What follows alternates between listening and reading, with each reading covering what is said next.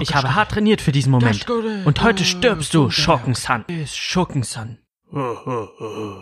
Du bist mir nicht gewachsen, Shawarma-san. Du wirst mich erst besiegen können, wenn im Norden die Sonne untergeht und alte Politiker anfangen, das Internet zu verstehen.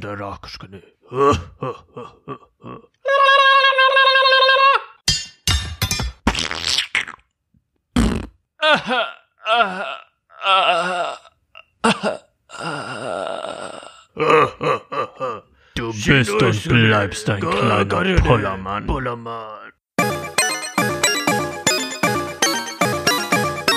Shawarma und Spiele. Hallo und herzlich willkommen zur 25. Folge von Shawarma und Spiele. Heute soll es um Sekiro gehen. Ich habe es in der letzten Folge schon angekündigt. Ich habe es getan. Ich habe Sekiro gespielt. Ich habe mich knallhart durchgebissen. Habe jetzt auch eine klare Meinung zu dem Spiel. Ansonsten ist nicht so viel passiert. Ich habe Leaving Neverland geguckt, die vollen vier Stunden, weil ich mir dachte, okay, du hast im Podcast drüber geredet, du hast dich ausführlich damit beschäftigt. Jetzt musst du auch die Dokumentation sehen, über die so heiß diskutiert wurde, um auch zu sehen, okay, wo hat das alles seinen Ursprung? Und die Doku hat nochmal meine Meinung zu dem ganzen Thema gefestigt. Ich bin noch überzeugter von dem, was ich in der letzten Folge lang und breit erzählt und erklärt habe. Ich habe mir vorher einen schönen dicken fetten Pott Nudeln gemacht, habe mich hingehockt, habe die Dokumentation eingeworfen und so nach 40 Minuten blieb mir halt das erste Mal die Nudelgabel im Hals stecken. Natürlich wissen wir nicht, ist es wirklich so gewesen? Wir wissen nicht, ist die Dokumentation die vollste Wahrheit oder stimmt das alles, was da erzählt wurde?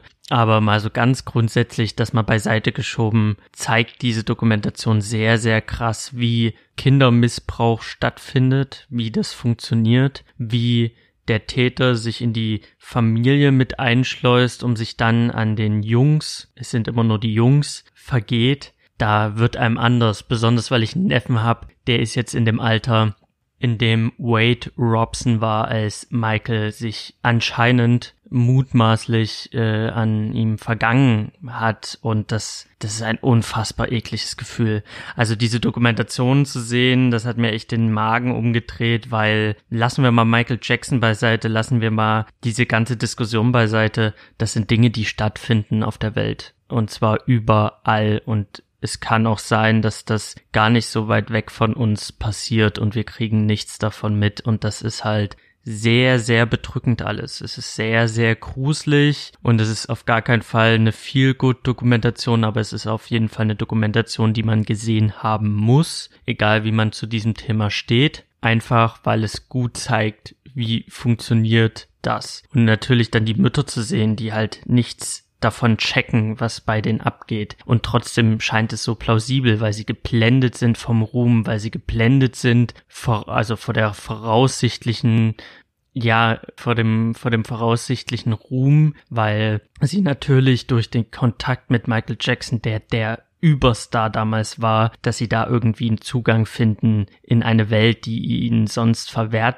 bleiben. Und ich glaube, die Mütter haben am Ende alle ganz genau gewusst, was mit ihren Kindern passiert. Sie haben aber ihre Augen davor verschlossen, weil sie geil waren auf den Ruhm und das macht alles noch so, so viel schlimmer. Und ich finde es auch ganz, ganz schlimm, weil äh, ich mir Videos angeguckt habe, auch danach von der Gegenseite, also von Michael Jackson Fans, die natürlich sagen, die Dokumentation ist erstunken und erlogen und die wollen natürlich nur Geld, die einfach ja, irgendeinen Scheiß nachplappern, den sie irgendwann mal aufgeschnappt haben und selber überhaupt gar keine Ahnung haben. Also die Michael Jackson Fans, die tun immer so, als würden sie Michael Jackson kennen, aber sie kennen ihn halt nicht. Sie kennen ihn nur von der Bühne, sie kennen ihn nur als Künstler und sie tun halt so, als würden sie ihn hundert und zehnprozentig kennen und sagen dann so, ja, das ist alles erstunken und erlogen und das sind halt die blödesten Penner und ich wünsche, dass die zwei Männer aus der Dokumentation ein sehr, sehr hässliches Ende finden und in der Hölle schmoren. Also ich habe da die wildesten Sachen im Internet gelesen und ich fand das so erschreckend, weil ich mir dachte, wir wissen es nicht und wenn es ganz, ganz beschissen läuft,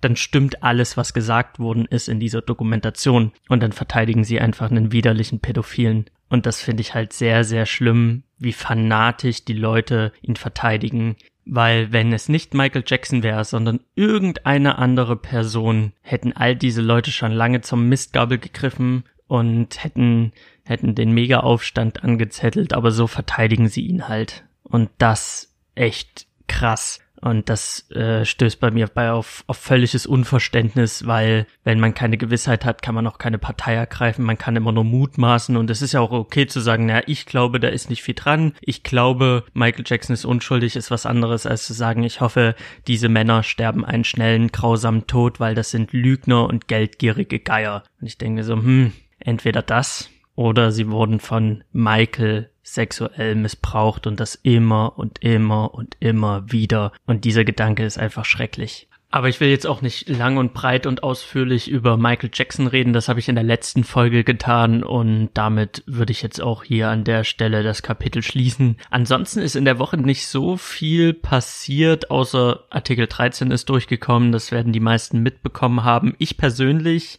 habe lange Zeit nicht durchgeblickt, was stimmt jetzt, was geht jetzt eigentlich ab, was passiert aktuell, äh, weil angefangen hat das alles äh, mit irgendwelchen YouTube-Videos für mich. Also ich habe so Vi Videos gesehen, das Internet geht kaputt. Die nehmen uns YouTube weg. Das Internet wird es bald nicht mehr geben. Und als ich das alles gesehen habe, dachte ich mir, okay, so eine Clickbait-Scheiße gebe ich mir halt nicht. Das ist halt irgendwie irgendein YouTube-Scheiß, den ich einfach nicht raffe. Und dann habe ich dieses Artikel 13 Ding halt einfach beiseite geschoben, weil ich mir ehrlich gesagt dachte, das kann gar nicht so schlimm sein. Ich weiß zwar nicht, was es ist, aber wenn alle so tun, als würde das Internet jetzt kaputt gehen, also was heißt alle solche YouTube-Spackos, dann kann ich das nicht ernst nehmen und dann war das Thema für mich auch nicht weiter interessant und relevant. Aber als dann Leute angefangen haben, über dieses Thema zu reden, wo ich mehr drauf gebe, was die sagen und die das auch ein bisschen differenziert aufgeschlüsselt haben, das ganze Thema, und ich so langsam dahinter gestiegen bin, was da abgeht,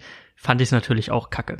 Also Artikel 13 oder jetzt ist es Artikel 17. Ich habe Wissen to Go mal heute angemacht. Das ist ein ähm, sehr, sehr schöner YouTube-Sender, der auch so schwierige Themen wie Artikel 13 möglichst simpel erklärt, so dass auch ich begreife, was abgeht. Ich glaube, der ist vom MDR, der YouTube-Kanal, aber da möchte ich mich jetzt nicht zu weit aus dem Fenster lehnen. Auf jeden Fall ist der öffentlich-rechtlich und die machen sehr, sehr guten Content, der Qualität hat und den ich mir öfter mal reinziehe, falls ich mal Dinge nicht so verstehe, um die mir erklären zu lassen, so wie bei Artikel 13, wo ich aber jetzt auch ganz klar sagen muss in diesem Podcast, ich bin da sehr vorsichtig, weil ich weder der Politiker bin, der das entschieden hat, noch bin ich irgendwie voll tief in der Materie drin, um jetzt krass über Artikel 13 zu reden. Ich habe mir halt einen groben Überblick verschafft, weil ich das ein wichtiges Thema finde und ich bilde mir ein, es im groben verstanden zu haben, aber das ist alles mit Vorsicht zu genießen und ich möchte auf gar keinen Fall zu denen gehören, die jetzt sagen, das Internet wird kaputt gemacht und es ist jetzt alles vorbei und wir können die Schotten dicht machen. Man sieht es ja auf diversen Meme-Seiten, dass jetzt so Memes kommen von wegen, ja, die Memes in Deutschland wird es bald nicht mehr geben und äh, die Zeit läuft uns davon und bla bla bla.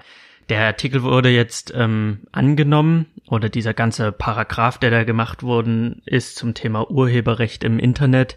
Artikel 13 ist jetzt Artikel 17, so wie ich das verstanden habe. Und es dauert jetzt oder jedes Land in Europa hat jetzt zwei Jahre Zeit, um diese Vorgaben der EU in Landesrecht umzuschreiben. Das heißt, wir haben jetzt noch zwei Jahre Luft, ehe man diesen Artikel, diese Vorgabe in Deutschland etabliert hat. Und das, was ich jetzt sage, mit bitte mit Vorsicht genießen und falls ich irgendwas Falsches sage, dann könnt ihr mir gerne auf Instagram schreiben unter Shawarma und Spiele oder ihr schreibt mir unter salimspodcast at gmail.com oder auch bei meinem Podigy-Blog könnt ihr einen Kommentar schreiben, falls ich irgendwie gravierende Fehler mache, dann bitte korrigiert mich. Aber so wie ich das Ganze verstanden habe, haben wir jetzt zwei Jahre noch Luft, bis das etabliert wird, dieser Artikel 13 oder jetzt ist es Artikel 17, wo es um das Urheberrecht geht. Und grundsätzlich bin ich immer ein Freund Urheberrecht zu schützen. Und deswegen muss ich auch sagen, die ganz, ganz grobe Planung oder anders formuliert, Artikel 13 und der Gedanke dahinter ist ja grundsätzlich erstmal nicht verkehrt. Man möchte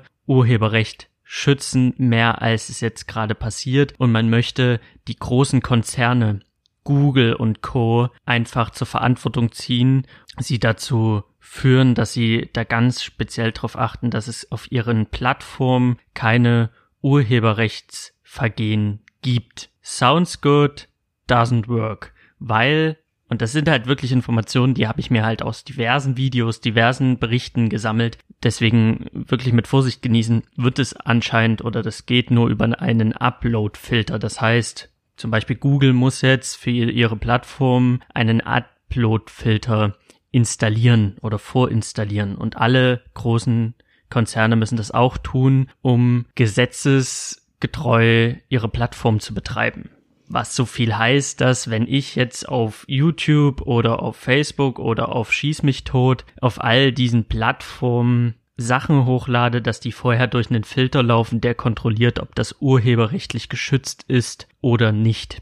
Das klingt alles erstmal cool, aber dieser Upload-Filter ist natürlich so eine Sache, weil da kommen auch Probleme denn so ein Upload-Filter, der wird Fehler machen. Er ist halt eine Maschine oder es ist halt ein Programm und Programme machen Fehler. Programme können halt natürlich nicht dieselbe Entscheidung treffen wie Menschen, aber ein Mensch kann nun mal nicht jedes Bild, jedes Video, jedes, jeden Musikschnipsel, der hochgeladen wird, kontrollieren. Das heißt, es muss über einen Filter laufen, aber erklär mal dem Filter, was Satire ist. Es gibt ein Satiregesetz, also Satire ist in Deutschland geschützt. Du kannst nun mal urheberrechtlich geschützte Sachen nehmen, die satirisch bearbeiten und als dein Werk veröffentlichen. Das fällt dann unter Satire und ist dann dein Werk und dann kannst du es auch veröffentlichen, ohne dass dann der Urheber des ursprünglichen Werkes, über das du dann halt diese Satire machst, dir an die Wäsche gehen kann.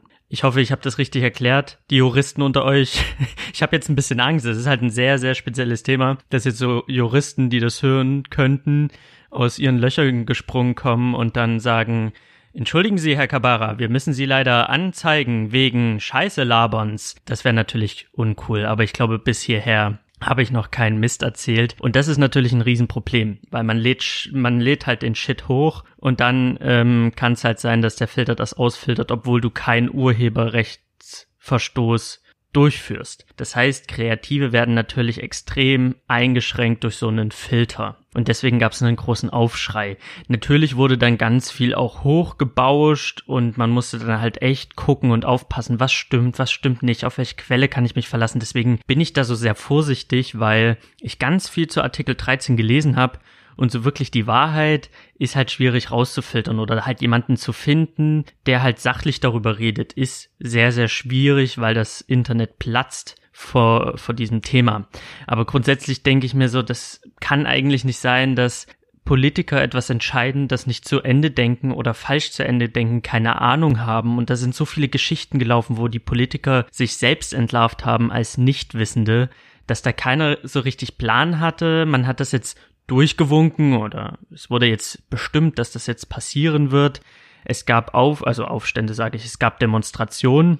Leute sind auf die Straße gegangen, Politiker haben diese Leute verunglimpft, nicht ernst genommen. Und jetzt haben wir den Salat. Wie schlimm Artikel 13 jetzt am Ende sein wird, wissen wir nicht. Äh, in zwei Jahren werden wir es dann sehen. Vielleicht ist es dann auch gar nicht so schlimm, wie wir es gerade kochen.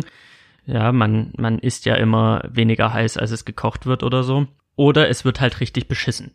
Also dann haben wir halt so einen Salat, dass wir, wenn wir was hochladen, der Filter sagt, äh, nee, das kannst du so nicht hochladen. Und man sagt doch, das ist Satire. Nee, ist es nicht. Ja doch, das ist Satire. Nee, ist urheberrechtlich geschützt. Und dann musst du halt auf ganz, ganz viele Dinge achten und kannst dann, bist halt dann in deinem Kreativsein sehr eingeschränkt. Das ist halt das Problem, was ich jetzt so aus den ganzen Infos, die ich gelesen habe, rausgefiltert habe. Das Internet ist natürlich nicht zerstört.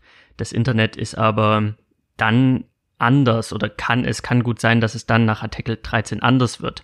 Es kann auch sein, dass man diesen Filter für Zensur nutzt. Also die Freiheit jedes Einzelnen im Internet ist durch diesen Artikel eingeschränkt, so wie wir das jetzt für die Zukunft lesen. Wie gesagt, es sind nur Prognosen für die Zukunft. Auch kleinere Unternehmen werden im Internet klein gehalten, weil sie sich diesen Filter nicht leisten können oder da irgendwie zu Knechten werden der großen Konzerne. Die großen Konzerne werden so einen Filter programmieren lassen und entweder die stellen den zur Verkauf für viel Geld oder die stellen den kostenlos zur Verfügung für eine Gegenleistung oder für irgendwelche Rahmenbedingungen, wo es dann kleinere Unternehmen sehr schwer haben, im Internet Fuß zu fassen. Also man gibt den großen Unternehmen viel Macht dadurch. Also das habe ich auch gehört. Es ist halt dieses Problem, da durchzusteigen, zu verstehen, was ist Artikel 13, ohne zu übertreiben, sondern ganz klar zu gucken, ist sehr, sehr schwer. Und das liegt halt daran, dass viele, viele Leute da eine Meinung zu haben, viele da einfach drauf losschießen, losbrüllen. Das ist die Gegenseite, das ist die, sind die Befürworter. Und in diesem ganzen Wirrwarr Artikel 13 versuche ich irgendwie rauszufiltern, okay, was ist jetzt das Wahrscheinlichste, was passieren wird und was, was ist hier gerade Phase. Und deswegen finde ich grundsätzlich Artikel 13, wie gesagt, sounds good, doesn't work, erstmal scheiße. Also, das ist ein dummer Artikel. Den hat man nicht bis zu Ende gedacht. Das Gefühl hatte ich die ganze Zeit, umso mehr Informationen ich gesammelt habe, umso mehr hatte ich das Gefühl so, wer hat sich das ausgedacht? Weil es einfach nicht funktionieren wird. Und jeder, der diesen Artikel liest, weiß und das Internet kennt, weiß, dass das ist eine absolute Problematik. Deswegen müssen wir jetzt die zwei Jahre abwarten. Wir müssen vorsichtig sein. Das Internet wird jetzt nicht abgeschalten, aber es wird sich höchstwahrscheinlich verändern und ich hoffe einfach, dass die Veränderung nicht so stark spürbar wird und wir jetzt nicht anfangen müssen, irgendwie, ähm, ja, unsere Memes auf einen Stick zu ziehen und dann unter der Hand. also ja, man liest ja das Wildeste. Deswegen schwieriges Thema. Ich versuche mich da immer wieder einzuarbeiten. Wenn ich ein bisschen schlauer bin, dann rede ich vielleicht nochmal definitiv und positioniere mich nochmal krasser dazu. Aber aktuell fand ich so, hm, ja, ich weiß, wen ich nicht wählen werde.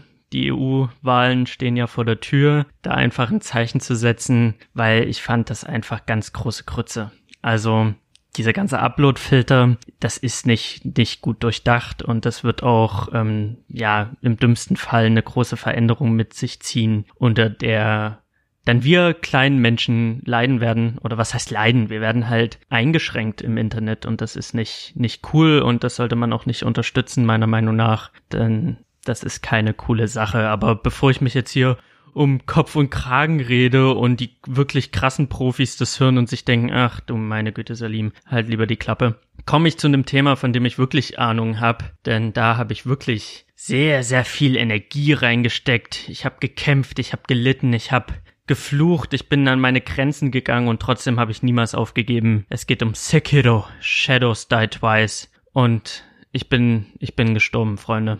Ich bin oft gestorben aber mehr dazu in meiner Review zu Sekiro Shadows Die Twice.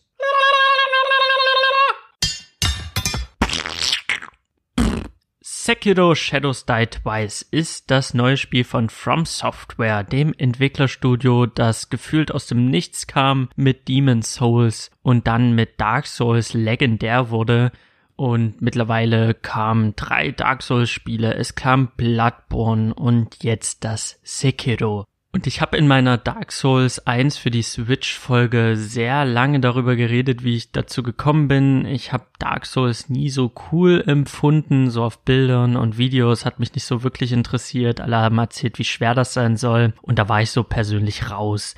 Dann kam Bloodborne exklusiv für die PlayStation 4 und das Design von diesem Spiel, das hat mir so gut gefallen. Das hat so ins Schwarze getroffen für mich, dass ich es spielen musste, unabhängig davon, was die Leute darüber erzählen, wie schwer es sein soll. Also habe ich zugegriffen, bin nach Hause, habe angefangen zu spielen und ich war von der ersten Sekunde an völlig überwältigt und verliebt in Bloodborne. Und ich bin auch zu meinem ersten Boss, das war die Kleriker-Bestie, meine erste, mein erster From Software Boss. Und ich habe ihn beim ersten Mal besiegt und ich dachte mir, ach komm, schwerstes Rollenspiel, come on, so schwer ist es ja nicht. Und dann kam ich halt zu Pater Gascoigne und der hat mich immer wieder in den, in den Dreck geworfen und er hat mich immer wieder kalt gemacht, bis ich auch ihn besiegt hatte und dann habe ich in Bloodborne etliche Stunden verbracht. Ich habe so das New Game Plus Plus Plus Plus DLC gemacht. Ich bin völlig versackt in diesem Spiel. Es war einer dieser Spiele, die man sich holt, die man zockt, zockt, zockt und dann stellt man fest, es ist vier Uhr morgens und man hat irgendwie das Gefühl gehabt, man hat irgendwie eine Stunde gespielt. Also es hat mich völlig gebannt. Nachdem ich Bloodborne gespielt habe, habe ich mir die Scholar of the First Sin Edition für die PlayStation 4 geholt. Das ist die Dark Souls 2 äh, Edition, die überarbeitete Edition mit allen DLCs. War da sehr, sehr enttäuscht von nach Bloodborne. Dark Souls 2 fand ich dann richtig mies. Dann habe ich mir Dark Souls 1 für die PlayStation 3 geholt, weil alle gesagt haben, okay, das ist der wahre Shit. Hab das gespielt, hatte so meine Anfangsschwierigkeiten, bin aber dann auch reingekommen und fand's halt cool. Anfangsschwierigkeiten, weil ich in eine völlig andere Richtung gelaufen bin, als es eigentlich vorgesehen war vom Spiel und fand das eigentlich ganz cool aber es hat mich nicht so bewegt, in den, ins New Game Plus zu gehen mit Dark Souls 1. Und dann kam Dark Souls 3 und hat die Brücke geschlagen von Dark Souls 1 und Bloodborne. Es war so ein Mix und es war einfach unfassbar gut. Also Dark Souls 3 habe ich auf der PlayStation 4 durchgespielt. Ich habe es nochmal auf dem PC mit DLC durchgespielt und ich war völlig, völlig drin und habe da auch wieder New Game Plus Plus und neuer Charakter und New Game Plus und habe wirklich etliche Stunden in diese Spiele reingebuttert und für mich stand fest, okay, diese Rollenspiele, das ist das Ultra, das ist das, das kann nicht getoppt werden. Und jede anderen, die ganzen anderen Spiele danach haben sich einfach nicht mehr, nicht mehr so gut angefühlt eine lange Zeit lang, weil ich mir immer wieder dachte, okay, das ist halt kein Bloodborne, das ist halt kein Dark Souls. Ich habe einen Witcher gespielt, klasse Story, klasse, klasse Spielwelt, aber das Kampfsystem fand ich kacke. Ich habe vorher Bloodborne gespielt, gehe in Witcher rein und merke, das Kampfsystem ist nicht cool. Das ist nicht, das ist nicht Dark Souls, das ist nicht Bloodborne, das gefällt mir nicht mehr.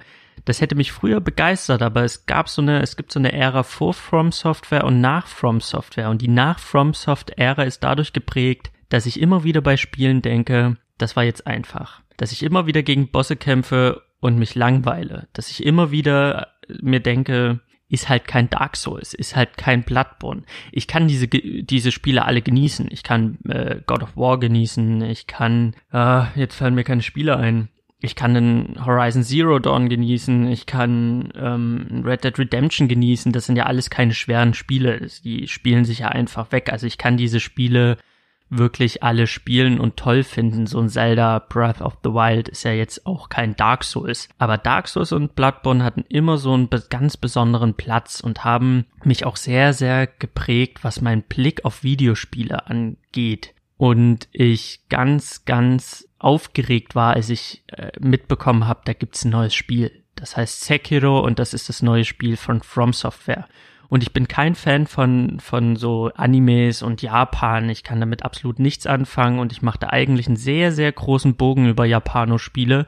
Also da, da komme ich einfach nicht so gut mit klar. Aber bei dem Spiel stand fest, okay, das sieht Hammer aus, das, das, das wird der Shit, das wird mein Spiel des Jahres. Das dachte ich mir bei Sekiro und da habe ich es noch gar nicht gespielt, sondern nur gesehen und da war ich mir so sicher aus meiner Erfahrung mit Bloodborne und Dark Souls. Und ich war auf der Gamescom da standen mir aber zu viele Leute an dem Sekiro-Stand und ein Kumpel von mir, mit dem ich auf der Gamescom war, der hat's getan. Der ist, der hat sich stundenlang dort angestellt und hat es am Ende gespielt und wir haben uns danach getroffen nach der Gamescom und sind dann halt noch was essen gegangen und der hat halt auf dem ganzen Weg zum Restaurant gefühlt, hat er die ganze Zeit erzählt, oh, und dann bin ich da lang und dann ist das passiert und es war so krass, es war so krass, es war so krass. Sekiro ist das Spiel überhaupt auf der Gamescom gewesen für ihn und es war so die absolute Offenbarung und ich war hyped. Ich war so, ich war so gehyped.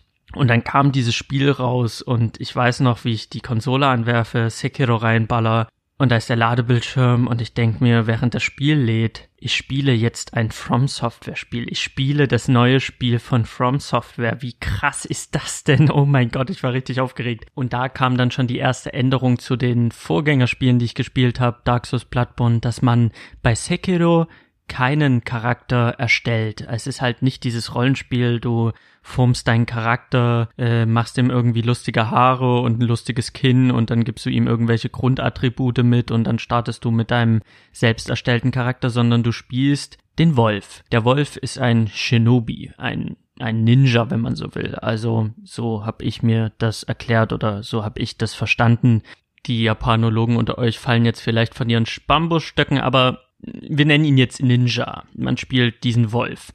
Und der Wolf beschützt einen kleinen Jungen, der Drachenerbe genannt wird. Es ist so ein bisschen, der ist so der Kaiser oder er hat kaiserliches Blut in sich. Also er ist halt irgendwie eine wichtige Persönlichkeit und er ist noch ein Junge. Und äh, der Wolf, den man spielt, muss diesen Jungen mit seinem Leben verteidigen. Und am Anfang kriegt man mit, er hat seine Aufgabe nicht ganz so gut gemacht. Der Junge wurde entführt oder der Wolf hält ihn für tot. Und deswegen ist seine Ehre beschmutzt. Er liegt in einem, in einem Brunnen oder in so einer Höhle am Boden und er bekommt von oben einen Brief runtergegeben. Und das das sieht so sehr nach Dark Souls 1 aus. Diese Anfangssequenz, wo der Untote im Kerker sitzt und er bekommt den Schlüssel runtergeworfen. So wie der Untote in diesem Kerker hockt, so hockt auch der Wolf in diesem Brunnen und bekommt von oben die, den Brief anstatt einen Schlüssel. Aber es ist halt wirklich von der Inszenierung, von der Kamerafahrt und von der ganzen Einstellung ist es wirklich Dark Souls 1. Also von der ersten Sekunde hat man so das Gefühl, man hat es schon mal gesehen, was aber auch schön ist, weil man natürlich die Handschrift von From Software da einfach rausliest und das ist so ein Gefühl von, ah, okay, das ist Dark Souls, ich, ich raff, ich raff's grad. Und dann liest halt der Wolf in dem Brief, dass sein, dass sein Meister, also der Junge, noch am Leben ist. Dann kommt ein langes Intro, er rettet den Meister, der Meister wird nochmal entführt und der Wolf, den man spielt, verliert seinen Arm. Der wird abgeschnitten von einem scharfen Katana in einem krassen Kampf und dann wacht man auf in einem Tempel und da ist halt so ein Typ und der Typ bastelt einem dann eine Armprothese. Und das ist wirklich, das ist so die Grundsituation und man muss dann von diesem Punkt aus seinen Meister zurückgewinnen. Also man muss ihn retten. Das kennt man auch aus dem Trailer. Man soll halt den Meister zurückbringen und ihm dann dienen. Das ist die Aufgabe eines Shinobis. Das ist die Aufgabe von diesem Wolf und ein Arm einarmiger Shinobi wird anscheinend Sekiro genannt, wenn ich das richtig verstanden habe. Ich spiele auf Japanisch mit deutschen Untertitel und wenn ich es richtig kapiert habe, Sekiro einarmiger Shinobi. Wo ich mir die Frage stelle, wie viele einarmige Shinobis gibt es, dass es da einen extra Begriff für gibt, aber das führt zu weit. Auf jeden Fall, das ist die Ausgangssituation. Man hat in der rechten Hand hat man seinen Katana, in der linken Hand hat man seine Armprothese. Und diese Armprothese hat einen Greifhaken. Das heißt, man schwingt sich die meiste Zeit des Spiels von Punkt zu Punkt. Man kann höher gelegene Ebenen erreichen durch diesen Greifhaken. Und das fühlt sich sehr gut an. Das spielt sich auch sehr flüssig. Also man läuft durch, man springt, man wirft diesen Haken, man zieht sich an dem Haken lang. Und das macht sehr, sehr viel Spaß, weil man hat so eine, äh, im Vergleich zu Bloodborne und Dark Souls hat man so eine andere Ebene. Man spielt halt sehr, sehr viel vertikal von oben nach unten immer mit diesem Greifhaken und man hat auch keine Ausdauerleiste mehr. Das heißt, man kann die ganze Zeit rumrennen, sprinten, Greifhaken benutzen und man ist sehr, sehr schnell und sehr, sehr flott unterwegs. Die Prothese hat auch noch den Vorteil, dass man, wenn man in der Spielwelt unterwegs ist, äh, findet man Prothesenmodule, die kann man in die Prothese dann einbauen in diesem Tempel, in dem man erwacht ist mit der Prothese. Das ist so die Hub-Welt, so wie die wie der Traum des Jägers, also der Knotenpunkt der Welt, der Firelink Shrine, wenn man so will. Und da kann man seine Prothesen dann neu einbauen, seine Prothesen verbessern. Und diese Prothesen sind so kleine Gadgets, die der Wolf oder Sekiro mit sich bringt. Das ist eine Axt, mit der kann man die Schilde der Feinde zerschlagen oder man hat einen Flammenwerfer, mit dem kann man seine Feinde grillen.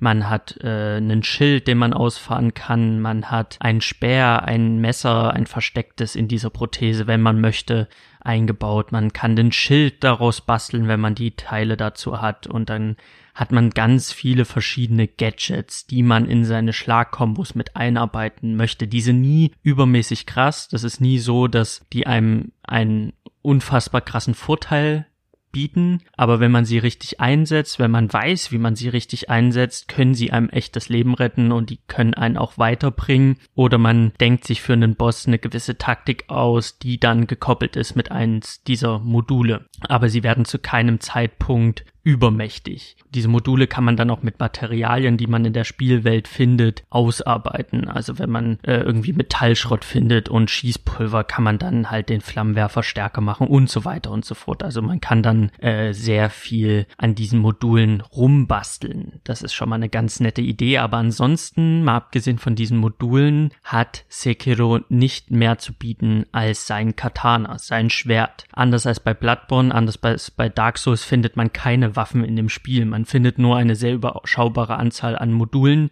Das heißt, das Spiel rückt weg von Rollenspiel in all seiner Form. Das heißt, Sekiro ist am Ende unterm Strich kein Rollenspiel mehr. Und der Anfang da wird einem gezeigt, wie man spielt, wie man angreift. Das erinnert an Bloodborne, das erinnert an Dark Souls, wie man die äh, Gegner mit seinem Schwert äh, angreift, die R1-Taste. Das ist alles etwas, was man kennt. Alles, was danach folgt, ist komplett anders. Und das hat mich sehr überrascht, weil ich persönlich dachte, ich spiele jetzt wieder ein Dark Souls, wieder ein Bloodborne, nur in einem anderen Gewand. Und auf einmal muss ich feststellen, hier sind sehr, sehr viele Dinge anders. Denn Gegner haben nicht nur eine Lebensenergie, sie haben auch eine Haltungsenergie, also einen Haltungsbalken, den man füllen muss, um die Haltung des Gegners zu unterbrechen. Also Haltung ist Standhaftigkeit. Das heißt, selbst den billigsten Gegner, den ich attackiere, der hat einen Haltungsbalken. Das heißt, ich muss immer wieder draufschlagen, ihm aus dem Gleichgewicht bringen und wenn er aus dem Gleichgewicht ist, dann stoße ich zu und mache den finalen Todesstoß. Das heißt, jeder Gegner hat zwei Energieleisten. Lebensleiste, Haltungsleiste. Umso mehr Schaden ich ihm zufüge an der Lebensleiste, umso schneller füllt sich sein Haltungsbalken, was später bei Bossen sehr wichtig wird. Und die ersten Gegner macht man natürlich platt und das ist kein Problem und dann trifft man auf den ersten größeren Gegner, auf so einen Zwischengegner, denn in jedem Gebiet sind Zwischengegner verteilt, so kleine Minibosse und diese kleinen Minibosse, die haben nicht nur einen Lebensbalken, sondern sie haben zwei Lebenspunkte, die geknüpft sind an jeweils einem Lebensbalken. Das heißt, du musst diese Gegner zweimal töten, wenn man so will. Und diese Gegner sind unfassbar schwer, gerade am Anfang. Denn ich bin da ganz locker durch und dachte mir, ich habe meine Erfahrung aus Dark Souls, ich habe meine Erfahrung aus Bloodborne, ich mache diese Zwischengegner doch einfach fertig, was ist das schon? Und auf einmal habe ich festgestellt, das funktioniert nicht mehr. Ich habe kein Schild mehr, hinter dem ich mich verstecken kann, wie bei Dark Souls. Ich kann nicht mehr Ausweichrollen machen wie bei Dark Souls. Ich kann auch nicht wegjumpen wie bei Bloodborne, hin und her springen und dann gucken, wo ist die Lücke beim Gegner, um zuzuschlagen. Das geht alles nicht.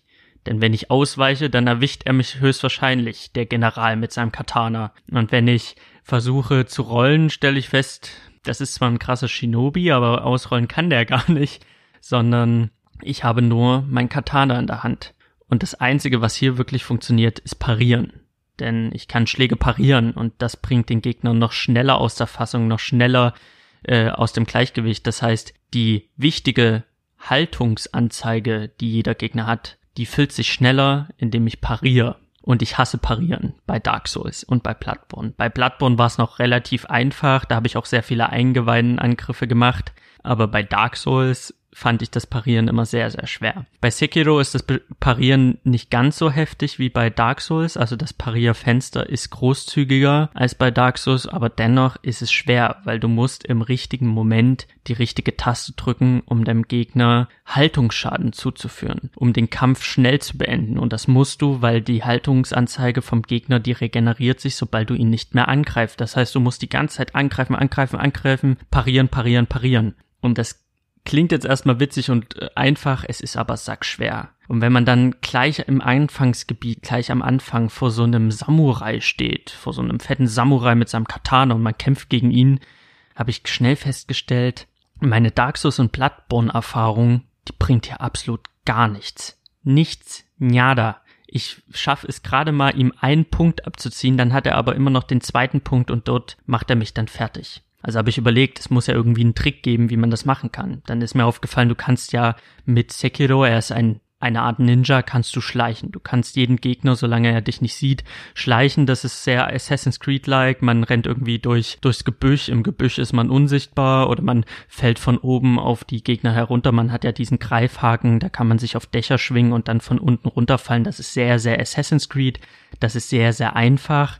Das funktioniert bei vielen, vielen Gegnern sehr, sehr gut. Und mit diesem Assassinenangriff kann ich diesen Zwischenboss schon mal eine Kugel abknüpfen. Das heißt, eine Lebensleiste kann ich mit einem Assassinenschlag schon mal weghauen und dann ist es gar nicht mehr so schwer. Und so habe ich mich die ersten Stunden viel rumgeschlichen und ich habe viele Assassinenangriffe gemacht und mich nicht den Angriffen gestellt, weil ich es sehr, sehr schwer fand zu parieren und ich mich davor gedrückt habe, das Parieren zu erlernen. Und irgendwann kam ich zu einem Boss. Ich werde Bosse beschreiben und nennen. Also wer gar nicht gespoilert werden möchte, was ich in einem Podcast weird finde.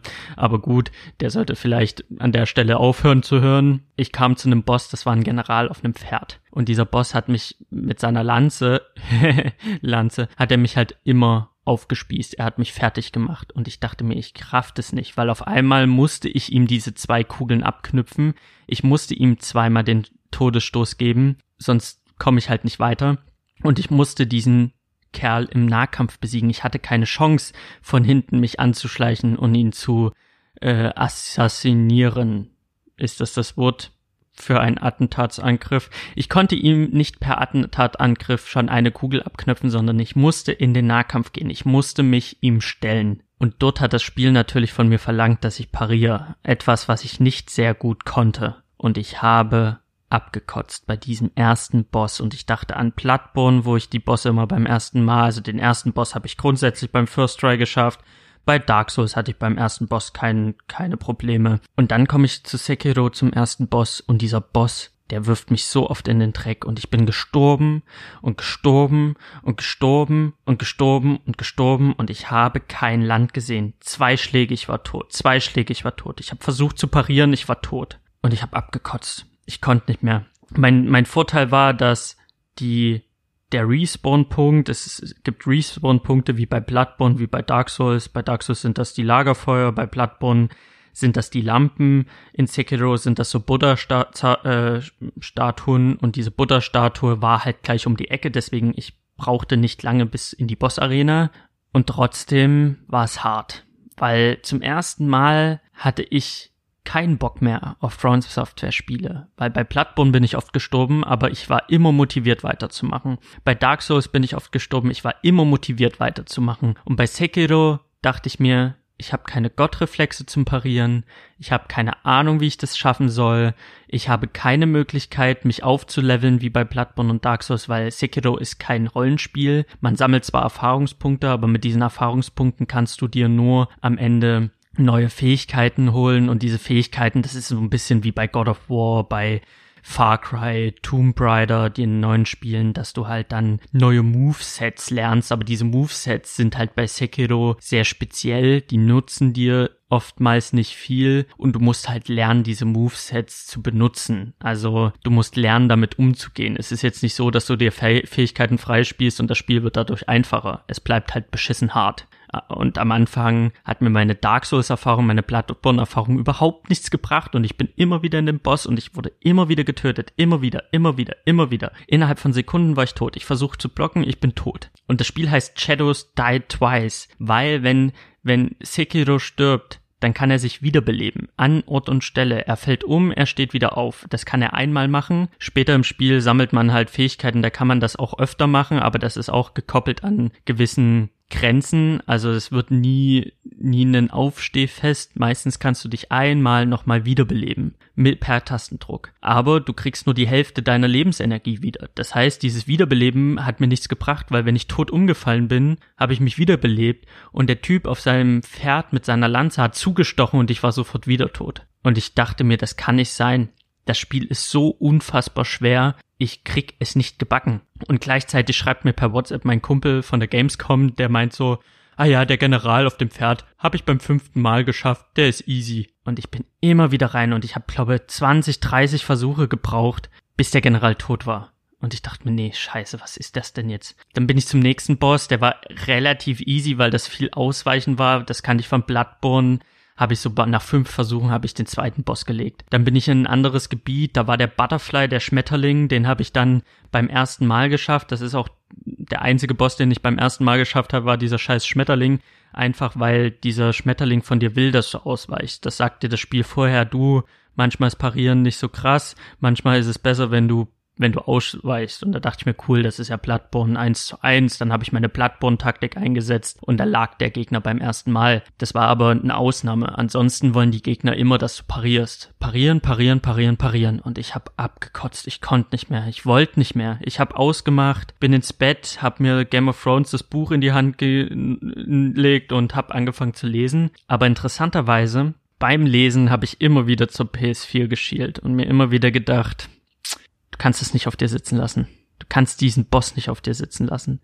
Du musst weiterspielen. Du musst es lernen. Du kannst nicht aufhören. Du kannst jetzt nicht sagen, Sekiro ist dir zu schwer. Du hast Dark Souls durchgespielt und zwar alle drei Teile mehrfach. Du hast Bloodborne mehrfach durchgespielt. Du kannst bei Sekiro nicht aufgeben. Das geht nicht. Buch weggelegt, Playstation wieder an, wieder. Bam, bam, bam. In die Kämpfe rein, immer und immer wieder. Zwischenbosse, immer und immer wieder diese Zwischenbosse, immer und immer wieder, weil diese Zwischenbosse, die kannst du zwar ignorieren, aber wenn du sie tötest, bekommst du halt einen Gegenstand, so eine Perle, so eine Gebetsperle und wenn du vier Gebetsperlen hast, kannst du die eintauschen gegen mehr Vitalität und mehr Haltung. Also du hast halt nicht dieses klassische Aufleveln, aber du kannst halt deine Chancen verbessern, indem du halt diese Perlen sammelst. Und diese Perlen geben dir nur diese Zwischenbosse oder du findest halt hier und da mal eine versteckt, aber du brauchst halt immer vier. Das heißt, es ist zwanghaft notwendig, diese Zwischenbosse zu legen. Und ich bin da immer wieder rein. Und an diesen Zwischenbossen habe ich das Parieren geübt. Aber das Parieren zu üben heißt halt zu sterben, zu sterben, zu sterben, zu sterben. Und ich wollte nicht mehr. Ich habe dieses Spiel gehasst. Ich habe es verflucht. Ich war wie kannst du so scheiße sein? Ich wollte, dass du das Spiel des Jahres wirst für mich und du bist einfach Kacke. Du bist Kacke, Kacke, Kacke. Und ich will nicht mehr, aber ich will auch irgendwie lernen, dich zu meistern. Ich will aus Prinzip jetzt nicht aufgeben und ich habe gekämpft und gekämpft. Dann kam ich zu einem Boss, zu einem Zwischenboss, der genau dieses Parieren abverlangt von mir. Ich habe ihn pariert, getötet, bin weiter zum nächsten Boss, hab den irgendwie durchs Parieren hingekriegt und hab mich durch das Spiel immer weiter durchgequält. Und dann kam ich an den Punkt, und das war schon im letzten Drittel, also wirklich gegen Ende des Spiels, kam ich an den Punkt, wo ich mir dachte, okay, du hast das Parieren jetzt langsam gemeistert. Du hast es jetzt langsam, aber sicher an den Punkt geschafft, wo du sagst, okay, jetzt, jetzt float es wie ein Bloodborne. Also viele Bosse habe ich dann nach sieben, acht Versuchen getötet und gemeistert. Ich kam so an den Punkt, wo ich gemerkt habe, okay, jetzt langsam fühlt sich's nach Bloodborne und Dark Souls an. Jetzt langsam habe ich Spaß, diese Spielwelt zu erkunden. Es gibt Tempel, es gibt Ruinen, es gibt Burgareale, es gibt einen verfluchten Wald. Es ist alles sehr schön. Es ist nicht so übertrieben krass wie bei Bloodborne und Dark Souls, wo es halt wirklich richtig abgefahren wird, auch gerade gegen Ende. Bei Sekiro ist es immer sehr down to earth. Es gibt, die meisten Gegner sind halt menschlich. Es wird mystisch. Es gibt wieder Monster. Viele Monster, finde ich, dann fühlen sich zweitverwertet an. Also so ein Oger mit roten Augen hat man das Gefühl, den Gegner hast du bei Dark Souls 3 schon mal bekämpft. Also vom Design gibt's hier und da so ein paar Ähnlichkeiten, aber es wiederholt sich nicht. Und es ist alles nicht ganz so abgefahren wie die anderen Teile, aber mal davon abgesehen, ist es ein sehr, sehr schönes Spiel. Es sind schöne Gebiete, es macht Spaß, diese Gebiete zu erkunden, es macht Spaß, sich mit seinem äh, Greifhaken durch die Gegend zu ziehen und wieder Items zu finden, wieder Zeug zu finden. Man rennt durch die Gebiete und merkt dann einfach, dass man irgendwo wieder rumkommt, also wie bei Dark Souls 1, man ist in irgendeinem Gebiet, dann öffnet man eine Tür und merkt, man ist wieder zurück zu einem anderen Gebiet und alles ist miteinander verknüpft. Also ich hatte auch oft die Momente, da hat man ein Tor aufgestoßen, so ganz Bloodborne Dark Souls mäßig und dann stand man halt im Anfangsgebiet und man dachte sich so, ah, okay, ich bin jetzt wieder am Anfang. So der Zirkel schließt sich. Das hat auch ein Sekiro, auch wenn die Welt sehr, sehr viel kompakter wirkt als bei Bloodborne und bei Dark Souls. Und ich hatte in der Mitte des Spiels, hatte ich dann so einen sehr langen Part, der war halt wirklich sehr Dark Souls Bloodborne vom Gefühl her. Ich habe das Kampfsystem verstanden, ich bin da rumgerannt, habe die Leute besiegt, es hat alles Spaß gemacht, aber es, es war es war nur, fühlte sich nur okay für mich an. Irgendwie hatte ich das Gefühl, der Knoten ist noch nicht geplatzt. Und dann wirklich im letzten Drittel des Spiels, wirklich ganz am, also fast schon am Ende. Also ich habe auch erfahren, dass wenn man einen anderen Weg einschlägt, dann endet das Spiel dann auch an der Stelle. Also bei einem Speedrun habe ich das gesehen. Ich habe halt den langen Weg genommen. Es gibt halt verschiedene Enden, um die man einschlagen kann, wo man halt vorher nicht weiß, wie man das beeinflusst. Das ist halt auch sehr, sehr typisch Dark Souls, ist sehr, sehr typisch Bloodborne. Und dann bin ich an dieser Stelle. Ich bin wieder in der Burg. Ich bin wieder in dem Gebiet, in dem Bossgebiet, wo ich schon einmal einen Boss besiegt habe. Nur diesmal steht nicht der Boss da, den ich am Anfang besiegt habe, im ersten Drittel des Spiels, sondern im zweiten Drittel des Spiels steht da die Eule. Der Typ heißt Eule. Und ich kämpfe gegen die Eule. Und die Eule macht mich fertig und es fühlt sich einfach an, als hätte ich nach 12, 15 Stunden nichts gelernt. Gar nichts. Er macht mich einfach kalt als hätte ich noch nie in meinem Leben pariert. Es funktioniert nichts mehr. Und er tötet mich und er tötet mich und er tötet mich.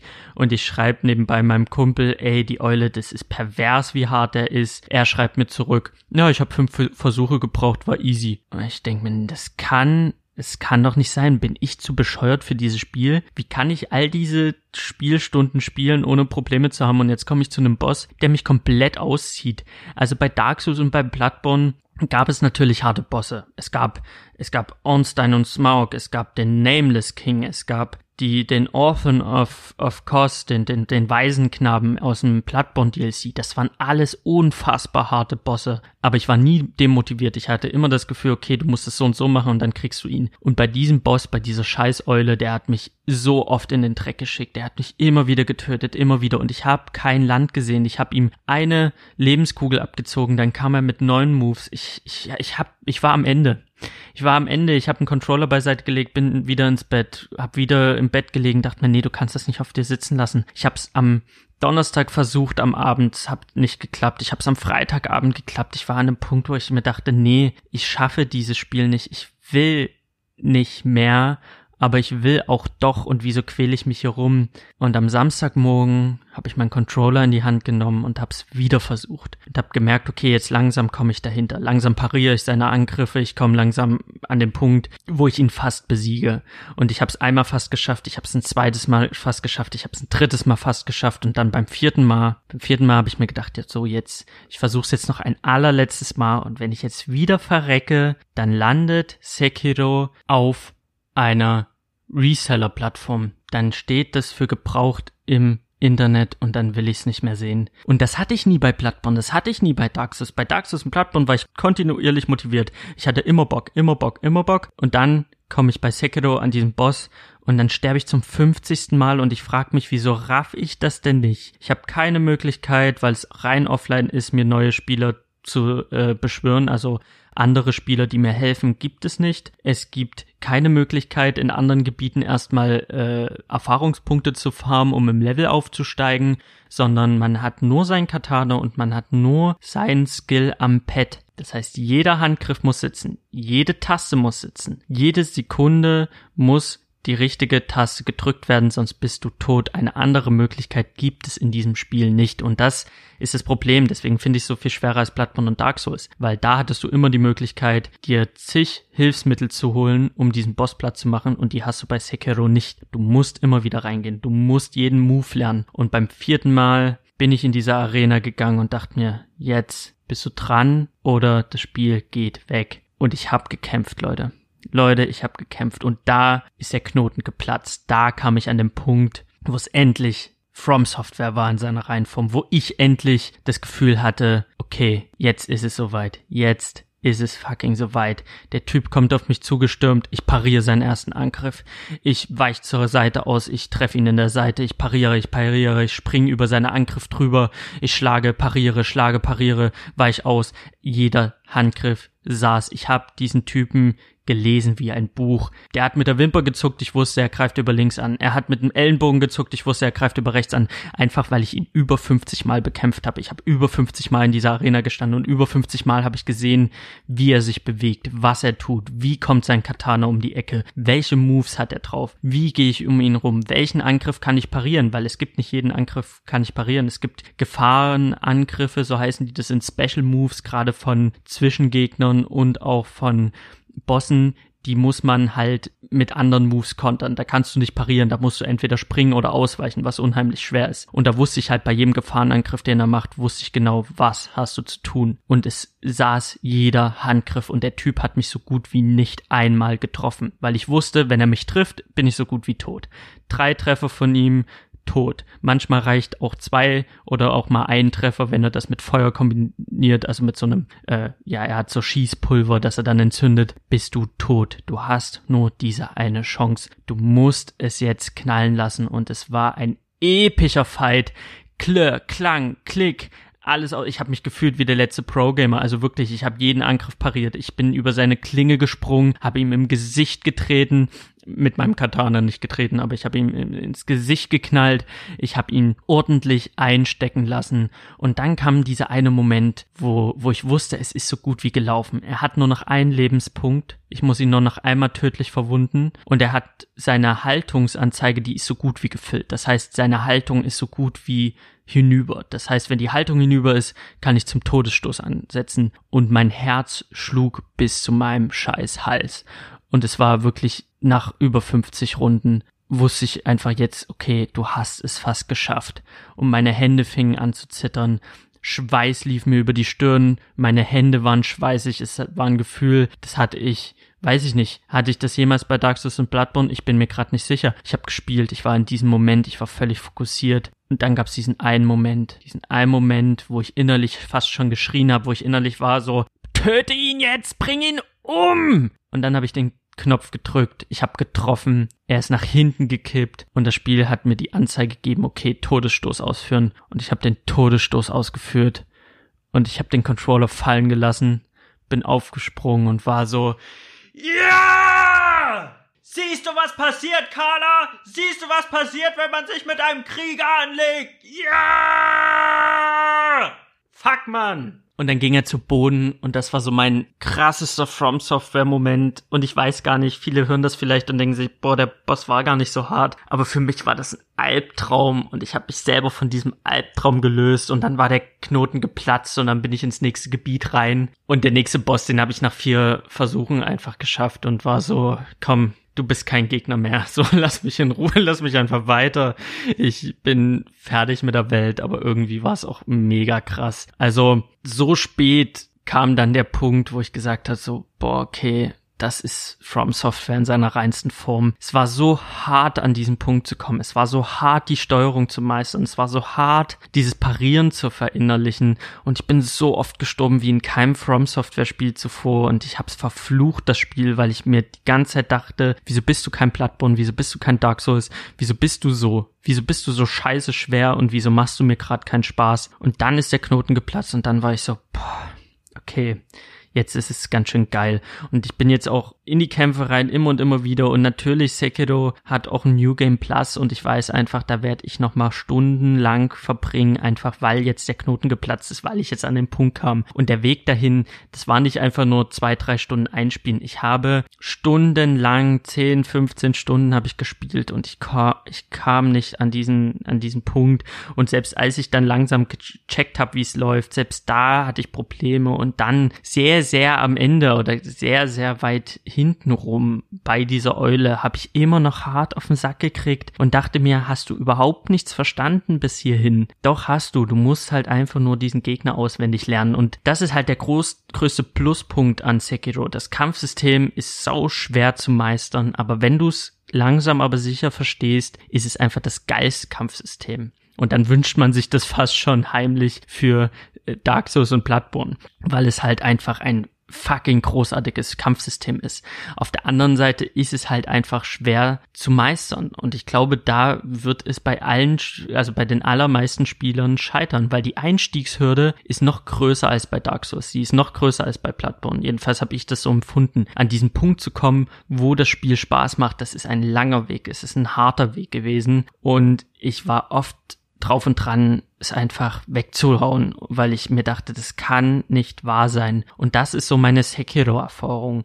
Und deswegen muss ich sagen, so geil, wie ich das Kampfsystem finde, wie großartig die, ich die Spielwelt finde, das ganze Spiel finde und wie verliebt ich jetzt wieder bin, kommt es für mich nicht ganz an Bloodborne ran, weil Bloodborne war detailverliebter, Bloodborne war kreativer im Design, Bloodborne hat mich einfach nicht so hart rangenommen, Bloodborne war immer angenehm, muss ich sagen. Das war schwer, aber es war immer angenehm zu spielen. Und auch ein Dark Souls 3, was so mit Dark Souls 1 so auf Platz 2 ist, war immer angenehm im Schwierigkeitsmodus. Und ich finde, Sekiro hatte so Spitzen, da war, war der Schwierigkeitsmodus einfach völlig drüber für mich. Und da hatte ich es als sinnlos schwer empfunden und da hab ich abgekotzt und da wollte ich einfach nicht mehr. Und da ist der größte Kritikpunkt, wo ich sage, okay, es ist es ist halt echt heftig. Und du hast halt keine andere Wahl. Du musst halt mit dem Katana kämpfen. Du musst mit deinen Gadgets auskommen, die du hast. Du kannst nicht eben deine Waffe wechseln. Also bei Bloodborne Dark Souls hast du halt die Option, Waffe zu wechseln. Du kannst mal was Neues ausprobieren. Wenn du merkst, du kommst da nicht weiter, levelst du oder du gehst in die Bossarena und denkst, okay, ich nehme jetzt ein größeres Schild und ich gehe jetzt als Tank rein, weil ich gemerkt habe, als kleiner Wischt habe ich hier nicht so viel, nicht so viel äh, zu tun. Ähm, Nameless King habe ich zum Beispiel das dickeste stärkste Schild genommen, was ich, was ich kriegen konnte, einfach weil ich dadurch seine Sperrangriffe besser blocken konnte und so weiter und so fort. Also man hat ja verschiedenste Möglichkeiten, einen Boss anzugehen und die hat man bei Sekiro einfach nicht. Du hast nur dieses Katana, du hast nur diesen einen Weg. Und entweder du nimmst diesen Weg oder du lässt es bleiben. Entweder du spielst es so, wie es gespielt werden möchte, oder du nimmst es halt weg. Und das finde ich sehr schade. Also,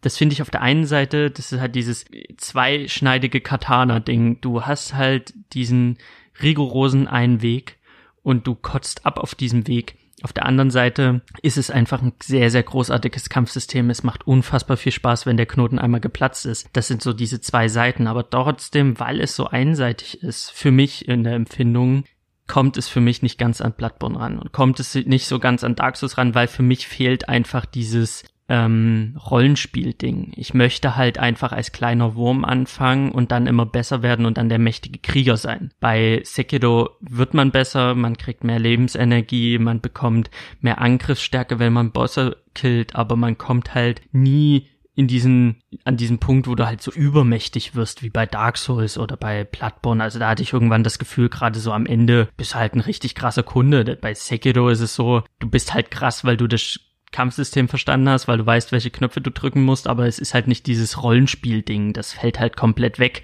Das hat mir halt sehr gefehlt, so diese, dieser Facettenreichtum. Es ist kompakt, man hat nicht so viel Spielzeit, man hat keinen Online-Modus und man muss sich da echt reinfressen. Und ich glaube, das wird auch Dark Souls und Bloodborne-Spielern so gehen. Die werden das neu lernen müssen, das, das Spiel. Und sie werden sich in Sekiro verlieben, sie werden es aber auch verfluchen. Und so ging's mir. Ich liebe dieses Spiel und ich hasse es aus tiefstem Herzen. Und da muss man wiederum sagen, das hatte ich bei Bloodborne nicht. Bloodborne liebe ich uneingeschränkt, Dark Souls liebe ich uneingeschränkt und Sekiro bin ich halt in der einen Sekunde, oh, wie, wie hammer dieses Spiel ist, wie viel Spaß dieses Spiel macht und diese Eule ist das Schlimmste, was jemals programmiert worden ist. Ich hasse dieses Spiel abgrundtief. Das ist die größte Scheiße, die jemals programmiert worden ist. Und dann schwingt es wieder um in, oh mein Gott, ist das wundervoll. Also, das ist meine Sekiro-Erfahrung ich glaube, ich brauche noch mehr Zeit, um mich mehr zu verlieben. Ich brauche den New Game Plus. Ich muss halt mich noch mehr reinarbeiten. Es ist da, jetzt ist halt auch meine Motivation da, mein Ehrgeiz da. Ich will halt jetzt spielen, spielen, spielen und der allerbeste sein, wie keiner vor mir war. Aber dadurch, dass es so lange gedauert hat, bis an diesen Punkt zu kommen, ist es nicht ganz so gut für mich wie, wie Bloodborne und Dark Souls. Aber es ist ein tolles Spiel. Auch wenn ich es jetzt Hörern nicht uneingeschränkt empfehlen kann wenn ihr From Software kennt, wenn ihr Dark Souls kennt, wenn ihr Bloodborne kennt, wenn ihr damit gut klargekommen seid, dann ja, spielt es. Wenn ihr mit Bloodborne und Dark Souls noch nicht klargekommen seid, wenn euch das schon zu schwer war, dann spielt auf gar keinen Fall Sekiro. Spart euch das Geld, ihr werdet es hassen. Und da, damit habe ich eigentlich so gut wie alles gesagt, was ich sagen wollte. Ich liebe und hasse es. Und ob es mein Game of the Year wird, mag ich jetzt gerade an der Stelle fast bezweifeln, weil ich war mir am Anfang so sicher, dass es es wird, dass es das Allerkrasseste wird und dafür habe ich es halt zu lange zu hart gehasst und frag, bin aber auch froh, dass ich mich durchgebissen habe, weil jetzt gerade komme ich in diesen Flow rein, wieder stärker in diesen Flow rein, wo ich es geil finde und wo es Spaß macht und wo ich halt einfach der krasseste Shinobi aller Zeiten bin. Das sage ich euch mal so, wie es ist. Und damit habe ich wieder alles gesagt, was ich sagen wollte. Lasst mir gerne eine Bewertung auf iTunes da. Das würde mir auf jeden Fall weiterhelfen. Das würde mich auf jeden Fall sehr, sehr freuen. Schreibt mir auf Shawarma und Spiele oder ihr schreibt mir unter salimspodcast at gmail.com. Das wäre ziemlich cool. Einen wunderschönen Morgen, einen wunderschönen Mittag, einen wunderschönen Abend und vielen Dank fürs Zuhören. Bis bald. Tschüss. Shawarma und Spiele.